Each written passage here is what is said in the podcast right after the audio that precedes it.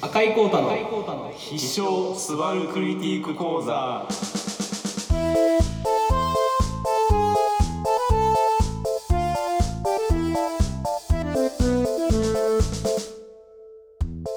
いやいやーということで。絶対妙な雰囲気になると思う。やる前から。あのというわけで大失敗ラジオ第5回が始まりましたけれどもはい。えっ、とパーソナリティは佐藤葵と赤いコータと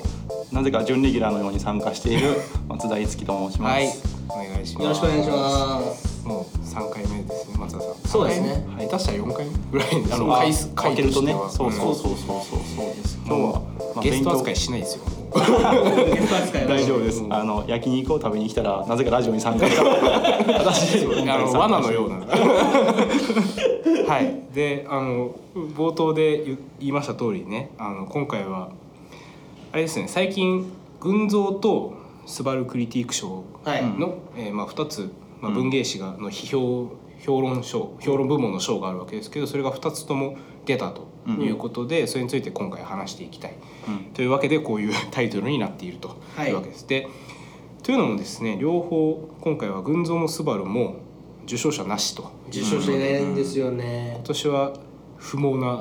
新人ゼロという、不毛っていうとあれだけどまあ、ん。あのーこれは一体どうしたらいいんだろうかというような、まあうん。お気持ちから始まるうん、そうですね。ラジオだから会ですけども、あのスバルの方は、えー、と大沢さん杉田さん浜崎さん中島さん。うん。で、えー、と群像の方は東博樹えっ、となんだ大沢じゃねえや。誰だっけ？大沢あ大沢正正知で山城睦美の3人。で、まあみんなやっぱり新人が出ない新人が出ないっていうのをてだいぶね嘆いてますけど。でまあね本当にここ30年ぐらいもうずっと言われ続けてるようなことをまたしてもこうなんかこうまたかっていう感じでうん。こうなんていうのかな言わなきゃいけないっていう感じでまあ、対談座談してたので、うん。まあなんかこうその辺の話っていうのをまうん。あかいつまんで説明しつつ、うんまあそのせ選者たちが問題していることを、うん。まああのについて我々もちょっと話していこうかというのが今回の、えー、と内容のところだかな。はい、まあ、まあ後半はねその必勝スバルクリティック講座っていうことでその 第2回スバルクリティック受賞者の赤井先生にですね 赤井先生その要するに傾向と対策ですねあのどうやったら賞取れるんだと。うんうん。いやだから塾があるんだから通信教育あってもいいでしょ。再生塾ねそうそうそうそう。あ東さんが言ってる、うん。まあというわけで、あのとりあえず傾向の方から抑えていこうということですね。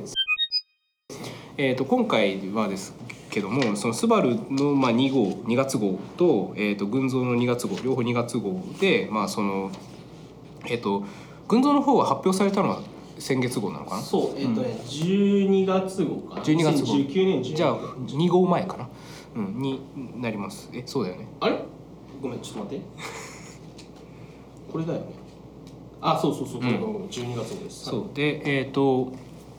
まあこっちの群像2月号の方では結局その批評のその新人賞が群像新人賞が出なかったってことについてこの3人東大沢山城でまあ対談しているという感じですね。でスバルの方は今回発表されて、えー、と結局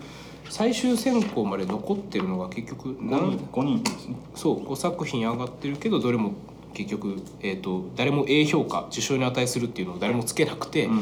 あの B すら少なかったと、うん受賞の検討の余地がありっていう B すらなかったということです。でまあ両方ともそのこの群像の方の3人もスバルの方の4人も割とまあ共通したような批判の仕方つまり新人のうんその応募作に対して両方ともまあ同じようなあの批判の手口。手口っていうか、ね。まあ、だから、まあ同じようなことを問題にしてるそねうそうそうそう。だからまあだい全部でそれを大きく4つぐらいに今回傾向にまとめてまいりました、はい。そうそう。まあ受験生の方はぜひね、受けたい人。うん、無料なんで。無料なんですよ本当に。でえっ、とあのふざけてないで進むと そのまあ今回いや,、まあ、やっぱりこれは昔から言われてることなんですけど、うん。まあどっちの審査員も言ってることが、うん。結局研究だよねっていうだからうん送られてきたものに対してこれは批評ではなくて、うん。研究に過ぎない、まあ、例えばこのスバルの方に送られてきたやつで三島の金閣寺論かなね。があったんだけどそれに対してもこれはあの三島批評じゃなくて三島研究だというふうな批判を、まあ特に浜崎さんかな？あ言ってますが言うんですね、うん、う言ってたりとかあのということについては一個ずつ言い言いいきますか？ん、。そうだね、うん。一個ずつねということであのこれはその群像の方でも東博樹がはっきりと、うん。あのその批評っていうのは研究じゃない。で、特に東が言ってるのはあの読み手が誰かどうかっていうことですね。これが一番クリアだと思うんですけど、その研究論文っていうのはその読み手が学校の先生なので、うん。嫌でもその人はそれを読まないといけないと、うんうんだから最後まで読んでくれる。うんうんでも批評の場合の読者っていうのはまあ好き勝手に商品を買ってる人なので、だから退屈になったら途中でやめちゃうんだと、うんうんうん。だそこに対する意識があんまないんじゃないか、うん。東は自分ではそのエンタメっていうような言い方をしているけれども、うんうん。まあ、なんだろうなこう批評のまあ面白さっていうのかな、読み物として成立していることっていうのをどこまで意識してるかっていうのが、うんまあ、一個批評と研究の大きな違いだろうと感じがしますね。そうですね。だからそれが、えっと、ある種仮想的になって研究っていうのが仮想的になって、うん。まあ、どこまでそれが実際三島研究としていいかどうかわかんないしまあ、うその実際の研究者そうそうそうの 目から見るとそうそう。っていうのはあるんですけど、まあ、うん。ある種仮想的としてそれに対してのあの反動というかそれに対してのリアクションとしてやっぱり批評っていうのがあるんでやっぱそこで理想とされる批評像みたいなものをあの考えないといけないっていうのが、まあ、後半多分赤井先生がうん。その内実をおっしゃってくれるんですが あの一つはあるってことですね。まあ、昔からその批評の中で、まあ、割と雑にアカデミズム批判っていうのはあって、うんそのまあ、90年代の終わりに東が言ってたのは、まあ、アカデミックなものとジャーナリスティックなものを、うん。まあ、横断するのが批評なんだっていうのは昔から言われてたので、それ言うと、まあ、結局こうジャーナリスティックな部分がまあ退調したというかねそういう部分があんまりないっていうふうに見えてるのかもしれません。で2つ目については、まあ、コンテクストの貧しさっていうことが指摘されてたと思いますね。だからでさっきもこれについて何話そうかっていう話してる時に出たんですけど、その結局この実はこのスバルクリティックの人も群像の人たちもやっぱり批評空間の世代の人だったそうです。うん。昔批評空間っていう唐谷公人と浅田明が主に、えー、と編集してたうん。その雑誌があって、まあ、ある種伝説的なといううん。か雑誌になってる。でこれをまあ読んでた今の4 5 0代の人たちが選評委員になってるので。うんあの結局まあそのものを見る基準が批評空間になってるんですよね。でその時にその例えばこの「スバルの方で言われてるのが、うん。この太田さんのすの批評かな？そうそうそう。に対して言われてるのがこう出てくる固有名が結局まあソンタグとかフーコーとかうん。だったり、まあ、あるいはこっちの群像の方の市川さんのやつにも、ドマンとデリダだっけ、あの市川さんではなかったようなじゃなかったっけ？えっ、とだから唐谷公人論と、うん。あのもう一つがドマントデイダっていうような。あ別々か。そうそう別々、で、まあ、要するに2つの作品が言ってみれば批評空間系の話題であったっていうのが東博樹の群像新人賞新人評論賞でのまあ一つのこう指摘なんだよね。だからその大沢雅治もそういうこと言ってますね、うんあの新しいその心理学とかうん。今の近年のピンカーとかね、うん。うんを出すべきだっていう話をしてて、まあ、ちょっと風景見えてる風景を変えないといけないんじゃないかっていうこと、だ結構参照する固有名っていうのがマンネリになっているっていうのが、まあ、多分選評者、まあ、とりわけね、うん。あの批評に長く携わってる人たちから思うところなんだろう、そう。だからあのまあ批評空間を意識してるしてないにかかわらず結局そこの図式の中に収まってしまうような固有名で批評がなされてる。うん。っていうことですよね。だからそれがコンテクストの貧しさっていうのでまあパッと見でこれ新しいなっていう感想が出るものがないと。うんでとりわけ、あの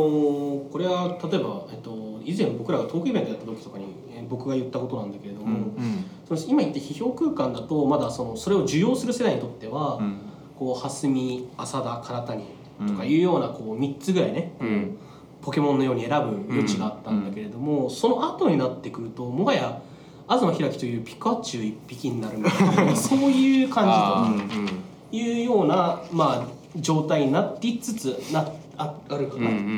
ん。あのそれはねあの群像の方でも浜崎陽介あ群像じゃないえっとスバルクリティックの方でも、その浜崎陽介がまあ東の名前をあんまり出さずに示唆してると思うんですけど、うんうんまあ、結局そのある種批評空間からの切断以後、いやまあ、結局批評空間を東博樹が切断して、うん。そこで出てくる。でそれをまあ浜崎はあの批評がやたらと自立性を高めたっていう言い方をしてる。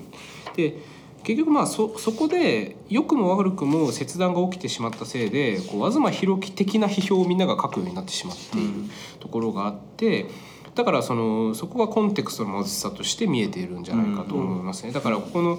あの太田さん、えー、とスバクリティックの方の太田さんでも結局その最後で誤配とかっていうことが出てきてそれがオチに使われてるけどっていうのもそれもあんまり印象が良くなかったみたいですね、スバルの人たちには。だからポジティブにだから逆にそれは挙げてるところとすれば、大沢信明が、えっと、言ってるんですが、うん。えっと、批評あの落ちた話なんですけど下読みで落ちたっていうのの紹介をしてるんですけど、スバルの方。で、うん。あのえっと萩原作太郎のアフォリズムの模倣のような批評の文体の人がいたらしくて、そこには批評空間以降みたいな批評のも文脈意識が一切ないけれどもでも問題意識はあって僕は切実なものを感じましたって言っていて、まあこの辺りはだからあのその逆にポジティブな面というか批評空間に対してどう切断するかっていうのを意識しないまでもうん。うんあのそういうことを体現していれば、うん。あの自分は評価したってことを言っていて、うんうんこの辺りはだから彼らがやっぱり批評空間を出自に持っていてうん。それをどう超えていくかってことを考えてて。まあ、超えていくかというかどう身をかわしていくかあそうそううんう。ね。んだからこそそういう意識がない若い人たちっていうのはあえもしかするとこう、まあ仕方なくではあるけれども好ましく見えるというような、まそうそうそう。あ、変なねじれがあるっちゃある、うん、だからあの知らないがゆえにまあなんかこう、そこに触れてない、まあ、ある種、ん。これ自体も歪められた批評なんだけどピュアな、うん。こうところに、があるように見えるんでしょうね。それを浜崎さんも野蛮さっていうふうに言ってますね、うんうんだからある種その素朴にこう論じることまあこれは結構スバルの傾向かもしれないけども、そうですね。うん。で、えー、と3点目がですね、まあ、今の話全部一緒のことって一緒のことなんですけどそれが結局どういうふうに出てくるコンテクストの貧しさっていうのがどういうふうに出てくるかっていうとやっぱり既存の批評に対する批評に見えるっていうのが、まあ、どっちでも言われてる。だからあのやっぱ東博樹を基本的にみんな手がかりにしていて、まあ、全部が全部とは言わないんだけども、でそうすることによってなんかこう既存の批評なるジャンルがありその批評なるジャンルの中で例えば誤配であるとか、その千葉さんが言う身体であるとか、そういうこう、まあ、エビデンスシャリズム批判とかね、そういう既存の批評の枠組みの中のなんていうかまあそれに対する以下以下的な身振りっていう風になっていて、そうするとまあ従来の文芸批評の基本的なスタイルである何か対象があってそれに対してまあいわば批評家が1対1でこう立ち向かっていってですねそれをこう処理していくっていうようなスタイルから、まあ、やっぱりこう何個ものこう間間に媒媒介というか、あのまあ、結局既存の批評をどれも良くも悪くもこうん。勉強して、うん。うんハイコンテクストになってしまっている。だから空中戦がなんか主流になっちゃうみたいなのもあって、うん。そうですね。まあこれは実際その今のなんていうか現実状況だと絶対にそうなるだろうなっていうのは、うん。僕自身もそう思うし、うん。僕自身も普通にちょっと書くと、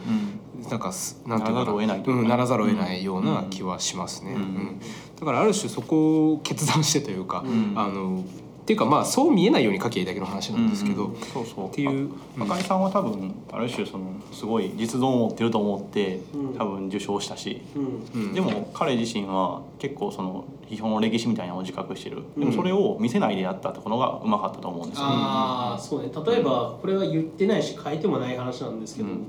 それは僕は批評空間読んでるし、うん。その書き手たちがどういう党派性を持ってたかも知っている、うん。でその後どうなったかも知った上であの平岡正明っていう固有名詞を実はチョイスしていたっていうところが実はある。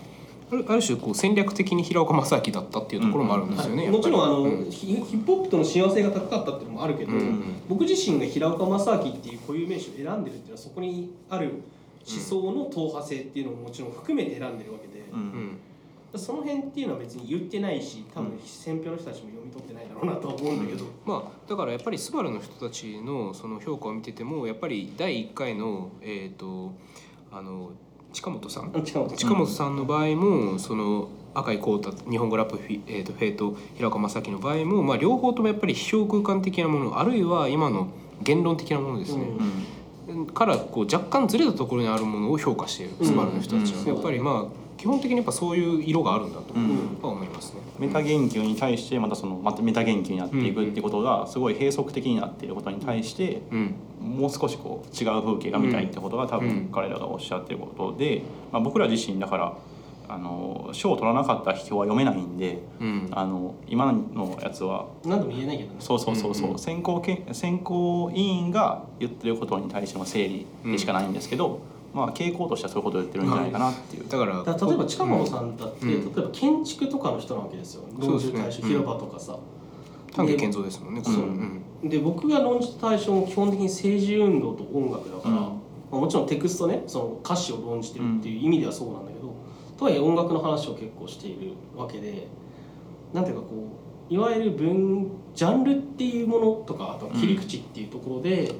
勝負しているところも結構強いかなっていう気がする。そうですね。福島亮太とかはそういうことを自覚的にやってるっていうふうに言ってますけどね。やっぱりその物語的なものが今まで論じられてなかったからそれをやるとか、うん。やっぱりあの安安藤礼二とかもそういうところがあると思うしやっぱり民族学的なものでちょっと拡大していく。文芸批評が今のままではやっぱり閉塞していくんでその異なる言説領域にアクセスしながら論じないと閉塞していくっていうのはやっぱり上の世代の人たちはしっかり考えてますね、うん大沢聡さんもそういう話をしてるのを聞いたことがあるしやっぱり文芸批評の意味みたいなものを拡大しないと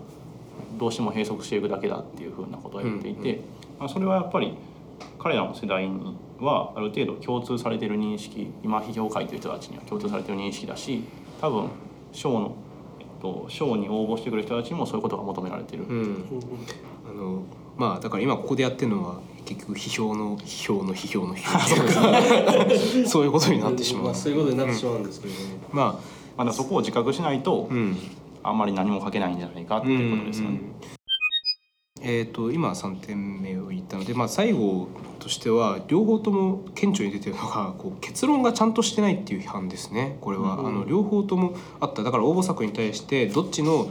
あの、えー選評員も結論がないとか途中の整理で輝いてるところあるんだけど最後は私立を見たっていうような あの整理をしてるのがちょっと目立ったかな。2つか3つはあったと思うそういう批評が。で東博樹さんがこれは結構そのなんていうのそれにもつながることだと思うんですけどうん。あのなんていうのかな。何がやりたいのかっていうこうん。とをはっきりさせないとダメなんじゃないのっていうことを言っていて、で、まあ、これ確かあのいかに批評今批評を書くとはどういうことかっていう、まあうんざえっと定談のところで言ってるけれどもまあなんていうのかなそういった何がしたいのかっていう落としどころうん。うん。まあ、狙う効果でもいいし、まあ、なんだろう。そういった部分を、まあ、強く出さないとある種思想性のある批評っていうふうにはならない、うん。だから作品分析にせよ状況整理にせよこう綺麗にまとめるこの党が上手い人は多いんですよ。うん。僕より上手い人多分いっぱいいると思うんだけど、うん。ただその綺麗にまとめましたねっつって終わってうん。とか、あるいはこう当たり障りのない結論で終わるっていうのは別になんていうの読まなくていいっていうか、うん。そんなものは。まあそうですね。あの、まあ、それが一番初めにも言った研究っていう印象をもしかしたら与えてるもう一つのものかもしれません。だからうん原因としては結構あると思う。ではまあしまあ仕方ないと思うのはやっぱ今っていろんなものについてある意味昔よりもコンテクストがめちゃくちゃあるんでだからこう、まあ、ある意味素朴に論じるのが難しいっていう状況ではあると思うんですよ。だからある一つの問題を論じようと思ってもいろんな角度があって、でそれこそなんかそれのうちに一個に絞ると悪いみたいな感じもちょっとあるじゃない、なんかこうちょっとなんていうか閉塞しちゃいけないっていうのでいろんなこうなんていうかな折りたたまれてるコンテクストを全部入れようとすると、それだけで当然そそんだけ広げちゃったら結論なんて出ないわけですよね。だってどうとも言えちゃうようになっちゃうから、まあ、ある意味なんていうか、まあ、我慢してというかつまりコンテクストを理解してますよっていうことをアピールしながら、その中で選び取っていくで自分の中でこう道筋を作っていくってことをやんないと結論が弱く見えちゃうのであろうっていうそういう感じですね。はい、はい。というえー全部でけんまず、えー、4点。研究とおさらいです。いや通信教育の。まとめとかないといけない。まあ、まず研究と批評をどう分けるかってことを意識する、で2つ目がそこでコンテクストが貧しいと思われないようにどう書くかってことを意識する、だからその要するに見覚えがあるものを多用しないってことですよね、これ。は。で3つ目はその批評の批評と言われないようにある程度こうなんていうかベタっと対象とついているような印象を与える書き方をする、いや全部そうなんです。だからこれは研究なのか批評なのかとかっていうのはそのなんていうか、実際にあるカテゴリーというよりは要するに読み手にそう思われないことが一番大事なので、そういうふうにか書けばいい。で自覚してそこから身を遠ざけるってことですね、そうそう。で、まあ、4番目は結論が弱くないように見えるようにすると要するに、うんまあその4点かなと。まあどれも割と似たような論点ではあるとは思いますけども、うんっていう。まあっていうことを選考委員が問題にしてるんじゃないかとね。にしてる。しているしまあそれは結局批評空間以後のあのポスト批評空間で、あるいは東世代の人たちの批評感ですね。これは結局、うん。どういうふうに批評を書くべきかっていうのの一個の型なんだと思いますね。これが。というわけで、えっと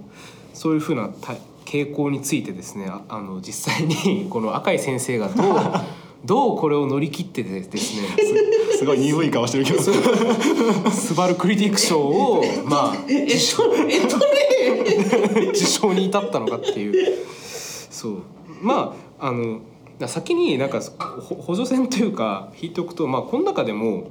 あのこの人たちも一応アドバイスらしいことはしてるんですね。この選評委員たちも。うんうんうんでその中でも基本的にこうまともにアドバイスしてるのって実は東博樹だけそうで、ね文章のまあ具体的なね。うん。うん。っていうのが例えばこっちのそのえっ、と群像群像の方の,、あの今批評を書くとはどういうことかっていう座談会ではその山城と大沢正知はかなりこう精神論っぽいことを言ってますね。でこれが別に間違ってるとは思わないんですけど、正直ね。結構分かるところもある。うん、分かるところもあるんだけど東は明らかにそれに対していや自分はそういう精神論は言わないんでみたいな、うん。ちょっとなんていうかな冷めた態度をとってます、うん。でそれに対して自分はこういうふうに例えばあの2,000字でこうあの一つのユニットにしてそれを組み合わせて書いてるとか、その。えー、と本屋に行ってこう今売られてる雑誌を見て今こう時代の雰囲気をなんかこうインプットするとかかなりこう 具体的な今すぐ君もできるみたいなこと。塾ですからね。そうそう。まあ彼は塾長なんですけど。そうそう。やっぱそういうアドバイスうまいからね。そうそうだからぼ僕はまあなんか結構そういうドライなこうことは言っていっていいんじゃないかとは思ったんですけどね、ある意味。う。んやっぱり具体的なことしか言えませんってはっきり言ってるけどね、うん。だからそのアドバイスをちゃんと聞くと結局まあ一つはどういう文今さっきの4つの問題はどういう文体で書いていくかっていうことにもまあ集約するかもしれませんね。もしかしたらね、うんそれを見ても。高井さん的には？そうだね、うん。だから例えば東さんとかは僕の批評の書き方は純文学の作家よりもエンターテインメントの作家に近いですと。うん。つまり言いたいことがあるというだけでお客さんがついてきてくれるとは思っていないみたいなことを思ってる、でそういう意味で今回の応募作は工夫がないですねというようなことを言っていて、であのやっぱりこれこの点に関しては僕はかなり東に賛同するんだけれども、あの僕自身の受賞の場合ほとんど選評読んでもらえれば分かるんですけど、うん。平岡正明についての研究なんて一個もないんですよ。うんうんうん。で日本語ラップについてだって彼ら知りませんよ。うんうんで彼らが面白いと思ったのは結局文体だった、うん。それだけです。っていうかそのそれはある意味彼らが一読者として読んだ時にどう見るか、ん。どう見えるかっていうのをやっぱり意識してるだからこれはやっぱり彼らはあのどっちの群像の場合もスバルの場合も、まあ、プロの批評家なんで、そういう目はちゃんとあると思うんですよね。商品として自立するかどうかってこと。そうそう。であのそれは結局批評の一つの,、まあ、あの機能というのは知らない人でもつまり対象批評対象を知らなくても読めるようにできてないといけないっていうのが一つあるんでその意味ではその赤井さんのやつはあの平岡を別に知らなくてもラップを知らなくても読めるようにできてるっていうので A 評価がついたんだと思うんです。だから読み物としてうん。自立しているかっていうことが一個すごく大事で、あの研究と批評の話とかでもそうだしだと思うんだけどあの研究論文の場合基本的には内輪でしか読まないじゃない、うん。ね。同じ畑の人しか読まないんだよね。で新規性がどこにあるのかっていうことを、うんまあ、もちろん示すわけなんだけれどもそういったコンテクストっていうのよりもこう例えばなんだろうなどんなフックのかけ方でもいいんだけど、うん。こう皆さんこういうこと問題になってますよね。最近こういうの流行ってますよね。みたいななんかこうそういうなんていうのか網のかけ方がうまかったりとか、うんうんうん。そう網かけたとこからどういうふうにこう自分の話に引きずっていくかみたいな、うんこうなんていうの客をどう誘導するかみたいな、うんうん。しあのすなんていうのかな思考っていうのがどれだけあるのかっていうのが僕は全体的に実はあのこれ新人賞関係なく疑問ではある。うん。ああ。なるほどね。あのまあ特に今はその賞を取ってない人の批評。まあ僕らも含めてね、うん。僕らも含めてそういう人の文章でも読めるようになってるから、今は、うんだからつまり同人作品ね、うん。だからそういうのを見ていたとつまりこうある種査読なし。査読って言っていいのか分かんないけど。まあ、あの編集部、その商業の編集部取ってるっていうまあだからそういう時にあのそれがどこまで意識されてるのかっていうのもまあ意識して、まあ、読んでみると面白いかもしれないですね、そういう。あ赤井さんの場合はだからある種板こ芸だったわけですよね。あれは平岡正明を論じる時にある種平岡正明的な文文体を下ろしてくるっていうか、だからその要するにまあフォルマリスティックな視点っていうんですかね。だから、あの要するに何を論じてるかじゃなくて、こううん文章構成のレベルとか、あと論じるかそうそう、うん。で論を進める時にどこにこう焦点があって、うん。あるある意味もうもうちょっとどこで批評家がズルしているのかとかね、そういうのもあるわけですよ。そう。だから、うん。あのちょっと僕のこともうちょっと言うと、うん。あの平岡さっき佐藤佐藤さんが「いたこげ」っつったけど、あの僕は平岡正明の文体模写をやりました。でやった時に注意したのは何かっていうと、うん。あの言ってみればこう「何々せよ」っていう命令形がやたら多いなとかさ、うんあるいはあの身体の比喩表現が非常に多いなとか、うんうん。あるいはあの3回否定して1回肯定してるなみたいなのっていうのは前にあの誰だっけな。あのおごめんこれ平岡じゃないんだけどあの蓮見茂彦について書いてる、えっとうん批評再生塾の人か。うんうん。があのえっとなんとかの立道みたいな文章を書いてたりとかしたけど、うんうん。そういう注目の仕方っていうのは結構いいと思ったんだよね。うんうんうんうん。なるほど。まあただそそれがそれで批評になるのかどうかはよくわあそれで批評になるかどうかは分かんない、うんただその自分のスタイルの中にこうどのようにこうなんていうの組み込んでいくか、うんうん。そうですっていう意味ではは大事なのかなっていう気がする。そうだからあの僕も大失敗のブログで昔、東の文体論を書いたことがあるんですけど、まあそのそれ結局その東がどういう文章を書いてるかっていうと 僕は何回も昔から言ってるんだけど、それ要するにとどういうことだろうかでこう成り立ってるというか その。あのまず要するにでの文脈圧縮能力が半端ないんですよね、うん東博樹ってであのこんなこと言っていいのかみたいなすごいなんか、あの要するにこういうことだろうみたいなポンとパンって言って、そのパンと一冊が一行になるみたいなね。そうだから要するにこうまあ情景描写っていうかねもうこういう設定で書いてますっていうのを初めにバンと出します、でそれを出した上であこういう世界があるんだっていうのを勝手に信じ込ませる。でその上でここに実は謎があるんだよっていうのを勝手に言い出して、うん。でどういうことだろうかっつって、うん。その2つで駆動してるような文章なんですよね東博樹って。それによって読者の関心をこう持っていく。そうそうそう、ん。だからさっき言ったようにこうずっと最後までこう読んでいくいってもらうためにはある種こう視線の誘導というか、うん。ここに謎がある。これはどういうことなんだろう。次のページをめくるとそれが解決されててさらに謎が提示されるっていう、まあ、ある種そういう要するに探偵小説というか、うん。連続殺人的な こうまあ謎をこうずっと追いかけていってもらわないと、あの読めないっていうことなんだろうと思いますね。うん。まあなんかそういうのっていうのは大体あの今佐藤さんがその読ますよ読む側の視点に立って説明してたけど、うん。あの書く側にとってはそれあの犯人自分なんで。そうかそういやだから謎作るのもうん。結局作家だから。さっきその話を、あの一番だから結論がないっていう話弱いっていう話の時に、あの問題になってると思うんですけど、うん。やっぱり結論をまずありきで書いた方がいいと思うんですよね単純に考えてうんうんうんうん。何かしらのメッセージがあってそこに対して論理構造を持ってくるっていうある種探偵小説的な的な作りにしないと、あの綺麗なシームレスな文章にならない。うんうん。前から書いていくとどうしてもその整理で終わってしまって、うん。その文章のポテンシャルみたいなのが薄れてしまうって。いう。だからそそれで言うとその要するにその前から書いていってちゃんとその整理していくと謎はたくさん出てきてどうなるんだってなるんでだけど 解決されないっていうことになってしまうでだからだからまああれだよ。比喩的に言えば自分で人殺しといて「あ人が死んでる!」とか言って「誰がやったの？は!」みたいな切れ始める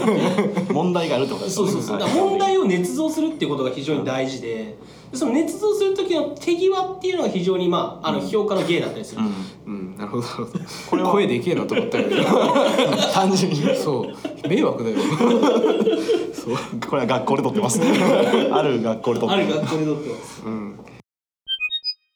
僕がすごい理想的な書き方だなと思うのはあの山城睦美の文学のプログラムで撮ってるんですね、群像新人賞。文学のプログラムっていう本もありますけど、批評空間総書で出てるんですけど、うん。あれのあそうですね。あの表題ではなくてあの小林批評のクリティカルポイントですね、群像賞を取ったのは。群像評論賞を取ってるんですけど、あれの文章は、まあ、本になってる文も読めばすごい理想的な書き方をしていて、うん。小林秀夫は634年にあのドストエフスキー論を戦前から書いてたのをやめた、うん。そして65年に元通り乗りながらも書き出した。うん。ここには何か転換があるはずだ。戦前からずっとやってきたのになんか違うことをしてると。うん。でそこに小林批評のあの転換点みたいなのがあるんじゃないかってことを臨界点だ。あそうそう臨界点みたいなのがあるんではないかってことをまず謎として提示する、ではどういうことかとしてあの2章以降に入っていく、ん。それによってやっぱ謎をまず自分で提示する。でおそらくあの書いてる段階でも山城さんは謎の位置は分かってるはずですよねさっきの話で言うと。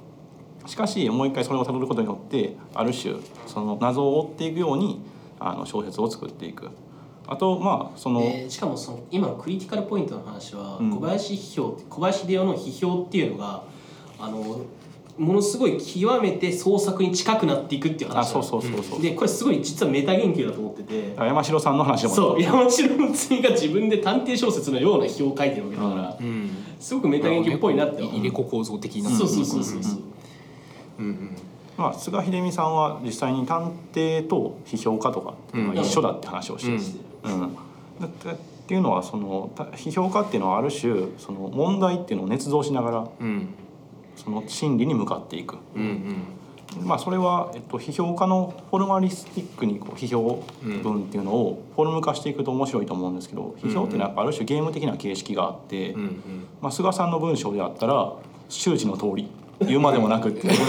僕らの中でなかなか伝説的な文章なんですけど。ネタになってる。そうそうそうそう。あれはある種読者が周知の通りっていうことに書いてあったらあ知らないといけないんだっていうようにうんうんそこでちょっと何何らかの緊張感であるとかそのそこ以降の文章を読ませるような作りになっている。あの誰も知らないことをそうそうそうそう 周知の通りって書いてあったらあ知ってるんだみんなって思うっていう。菅秀美という探偵はうん。真理を知ってるんだっていう。そうそう。これはあの蓮見ディスに茂なってないか彦いやいや。そんなことはないですよ。僕は全然尊敬大尊敬してます。あの蓮見茂彦がこれは小林陵について言ってることなんですけど小説論批評論の中でうん。小林陵論が冒頭に置かれていてうん。そこで言ってることは小林陵の文章っていうのは嫉妬を作り出す構造だって言ってるんです。うん。っていうのは小林陵という批評家は真理を何かしら知っているように見せかけている、っていうのは小林の文章ではあの何々ではダメだ何々ではダメだっていうふうに否定していく、まあさまざまな類章っていうのはそういう文章ですけど、マルクス主義文学はダメだ、うん。で新新、えー、と新感覚派はダメだ。心理主義文学はダメだ、うん。でこういうことを提示するというある種その小林亮という探偵は全てを知っているっていう行動になっている。うん。蓮見茂子はそれに対して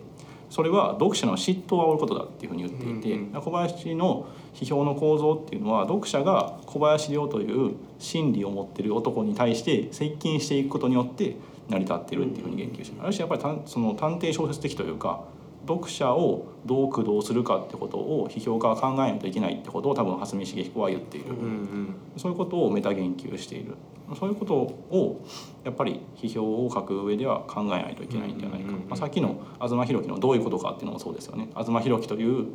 あの探偵はやっぱり何かを知っていて、うんうんうん。それに対して文章が構成されていくっていうことですね。うんうんうん。やっぱまあ小文章を書くということに対する、まあ、自己会議というか、うん。まあ、メタ意識みたいなのがあった方がいいっていうのが、まあ、どの人も通じて言ってるように思いますね。で特に浜崎さんかながなんかそういうのがないように見えるとか、うん。だからまあ書き手自身が見えないとかなんかそういう言い方をすると精神論みたいなんだけど、うんね。まあ、ある種これは結構具体的なだからなんかプ言い方ラクティスと、としてね。うん。あの東さんの場合工夫っていう言い方をすごいするんだよね、工夫がないように思いでそこでそのなんていうの批評家の顔が見えないみたいなことを言い出言い出しちゃうとすごくそのそこの部分が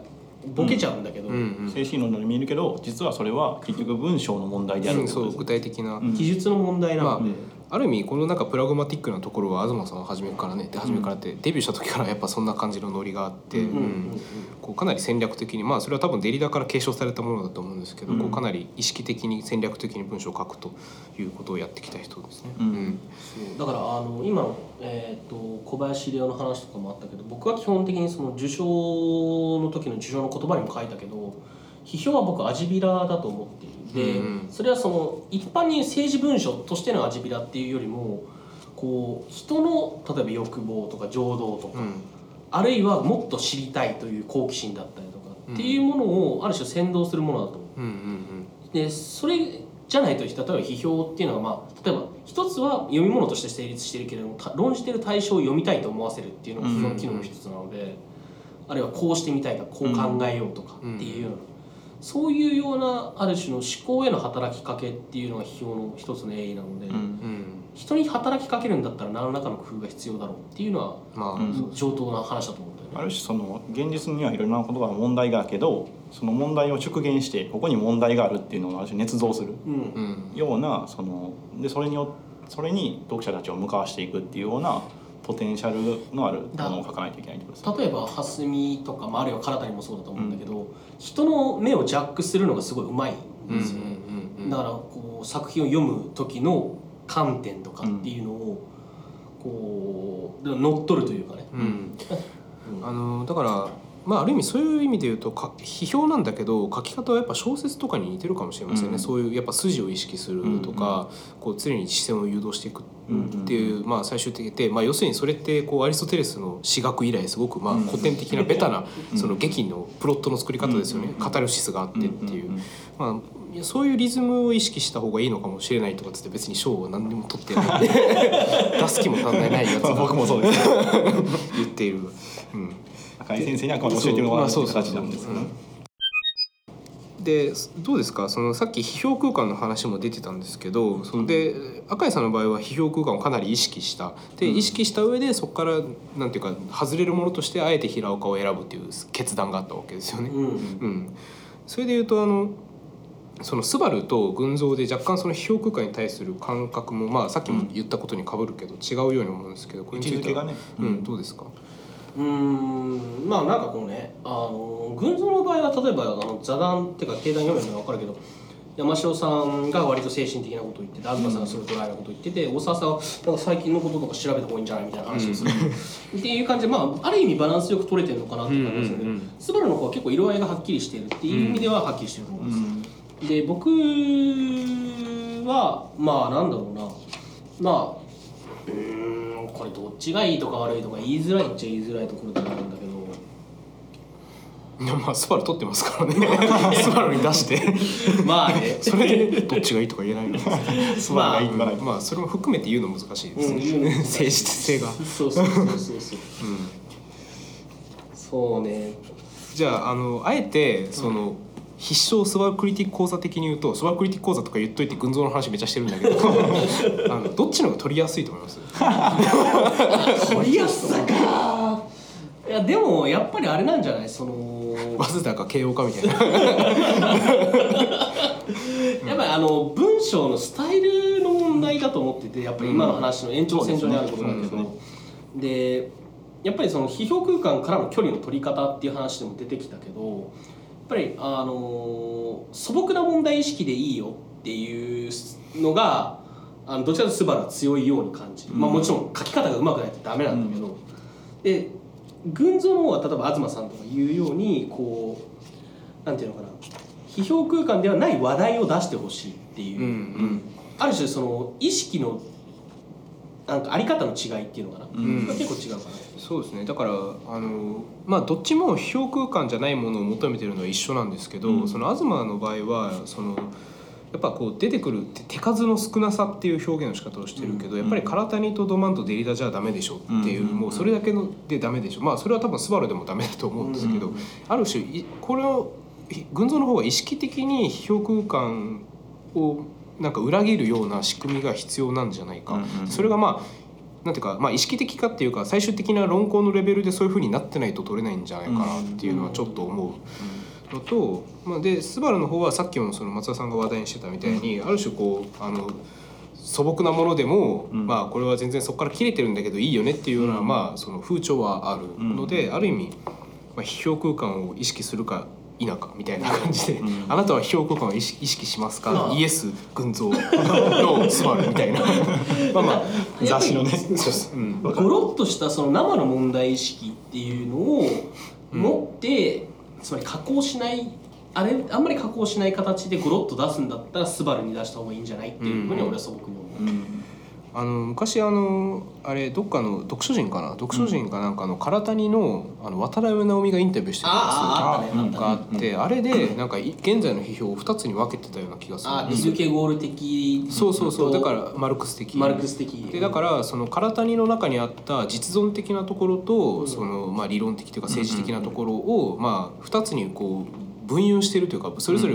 なんか分けて持ってまあ唐谷はそれにあんま納得してなかったけど。あのマルクスが足りないように。いやそう いやそれそれでそのキルケゴールの方が確かあのスバルクスバルのスバルの方でで群像の方が、まあ、群像っていうか、まあ、東ですねあ東博樹がそう言論がマルクスだっていう言い方をしてた、まあそこでまあだから東がマルクスなわけないので。わけがないので。だからあのまあでも確かにこう社会的な問題意識みたいな方面という意味では、まあ、確かに東の方があるのかもしれない。わからないけど、まあ、あの浜崎さんとかもねあの表現者クライテリオンとかやってるからねね。そういう意味では政治性あるんだけど。まあ東派と山城派に分けてる出ますね。山城派か。山城派ですね、うん。山城さんあのスバルで書いてるからずっと。うん、それで言ったらだからここの東と山城が同居してるっていうのは僕は初め見た時びっくりしたんですよ。群像でね。群像のやつは、でそれでどんなやつがここから出てくるんだと思ったら出なかったっていう。残念ながらちょっと期待してたんですけどね、うん。まあそうね。うん。まあとりあえずあの傾向と対策はこんな感じかなという、うん。うん。でも今もしかしたらこれを書いている将来批評家になりたい人が「え批評空間なんて読まなきゃいけないの？だってこんなの絶版じゃん全部」みたいな。古本屋行かないとないよって思ったかもしれないので。古本屋行かないとないよって古本屋行けよって感じ、まあ。普通に。いやそんな人のためにねこう応用編ではまた前もやったけど批評の歴史うん。新人賞編、批評新人 ということで今回はまあ基本編ということで、はいもしまあ気になる方は連続でね受講していただければ 無料なんで。無料なんで無料なんで本当に。まあ損しないんで、来週か再来週あたり。損しないんで嘘くせえ。すごく聞いてためになるし、ねまマルチ商法みたいな。よかったら人にも勧めていただいて。これ本当に怒られるかもしれない本当に怒られるかもしれない。あの、文芸誌から僕が消えたら怒られてる。というわけでじゃあ今回はこの辺で、はい。ありがとうございました